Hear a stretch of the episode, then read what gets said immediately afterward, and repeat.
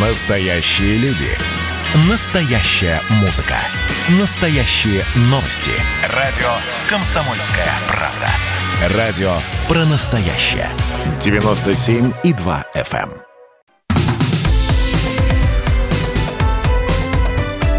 Как дела, Россия? Ватсап-страна! Россия может расширить ограничения на экспорт продуктов питания, чтобы избежать роста цен. Об этом заявил глава Минэкономразвития России Максим Решетников. Причем министр сказал, что российское правительство в настоящее время обсуждает варианты поддержки экспорта продовольствия, но одновременно думает и про защиту внутреннего рынка. Ну и параллельно с этим пришла еще новость, что в борьбе с ростом цен на картофель власти России попросят помощи у Беларуси. Вице-премьер Виктория Абрамченко рассказал, что в настоящее время обсуждается закупка дополнительно нескольких десятков тонн товара, чтобы удержать цены на э, уровне без повышения. Так вот, что касается э, Беларуси, в текущем э, месяце, значит, э, картофель в России подорожал более чем в полтора раза на 61,6%. В мае рост цен составил 3%, недели ранее еще 3%, ну, 3 с, с копейками, почти 4%.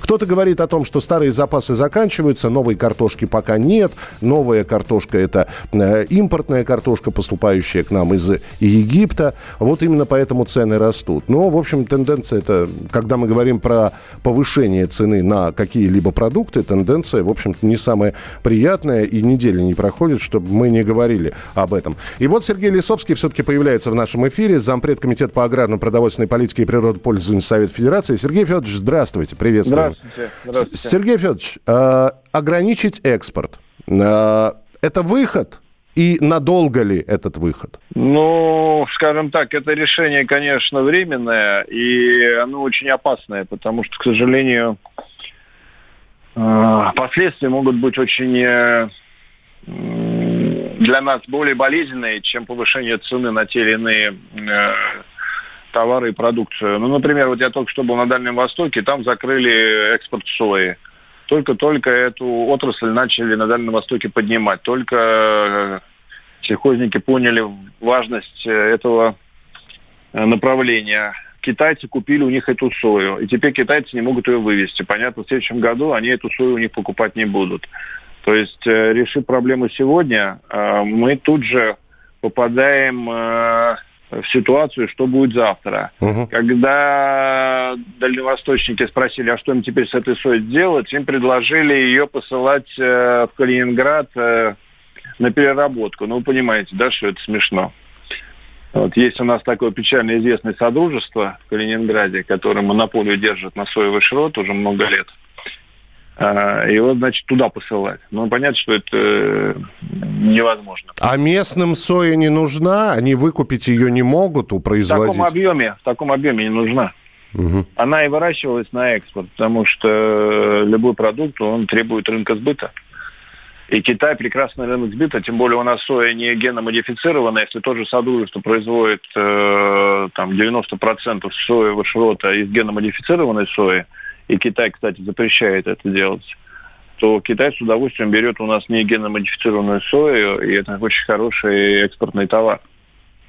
Но здесь тогда возникает вопрос. И э, повысятся цены, а мы знаем э, из из, из истории, к чему производ, при, может привести повышение цен. События Новочеркасские в 1962 году, когда выросла там на 15, на 20, на 30 процентов мясомолочная продукция.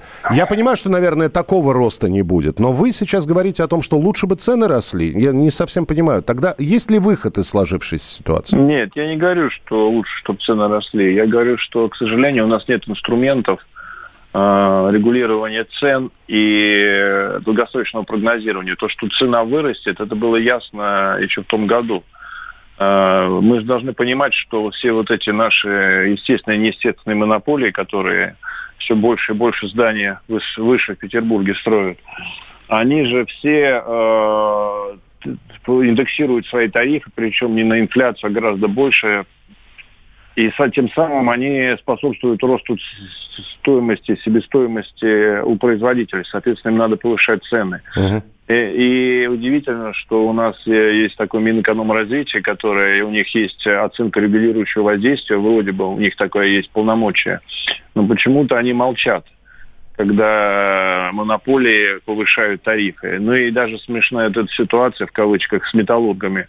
Мы год говорили, ну не год, а там чуть больше полугода говорили о том, что выросла цена на металл. И самое главное, когда говорили, что у нас жилье растет из-за высокой из-за низкой ипотеки, стоимости ставки по ипотеке, то понятно, что было это, это не так, что у нас стоимость жилья растет из-за стоимости строительных материалов, в том числе и металла. Но почему-то, опять же, все про это забыли. И только когда президент обратил на это внимание, и его, значит, Белоусов, тогда вроде бы начали эту тему обсуждать. Так вот, у нас почему-то всегда с большой задержкой происходит понимание, что э, прежде всего надо регулировать услуги и стоимость э, тарифов монополий. А, а в отношении цен, то, что у нас э, они согласуются с мировым рынком, ну, стоимостью на мировом рынке с учетом экспорта, здесь надо вводить не полное ограничение, а вводить... Э, Квотирование? Квотирование на уровень собственного потребления. То есть, если ты поставил, э, закрыл собственное потребление, пожалуйста, продавай на Запад. Ну, а... здесь сложно согласиться. Если наша страна сумеет употребить всю ту сою, про которую мы говорили, и которую выросли, так, э, вырастили, так, пожалуйста, пусть она остается в стране. А если есть уже контракты и договоренности с китайцами на эту сою? Нет, но это все происходит, к сожалению, в очень э, спешном порядке, все эти выяснения. А если бы подумали год назад, э, просчитать рынок потребления сои в стране очень легко и понимать, что вот этот объем надо оставлять внутри страны, а это мы можем э, экспортировать. Но, к сожалению, этого никто не делает, и когда возникает уже пожар, то, понятно, уже объективно э, продуманных и долгосрочных решений уже никто не принимает. Все решают проблемы сегодняшнего дня. Ну да, тушат, чем придется. Спасибо большое. Сергей Лисовский был с нами на прямой связи, зампредседателя Комитета по аграрно-продовольственной политике и природопользованию Совета Федерации. Ну и последняя новость на эту тему. Кто-то говорит о том, что надо исключить посредников что это все из-за них. И цены повышаются. Вот, например, пожалуйста, одна из последних новостей, которая только что поступила. Минсельхоз предлагает производителям куриных яиц и торговым сетям перейти на поставки по прямым контрактам.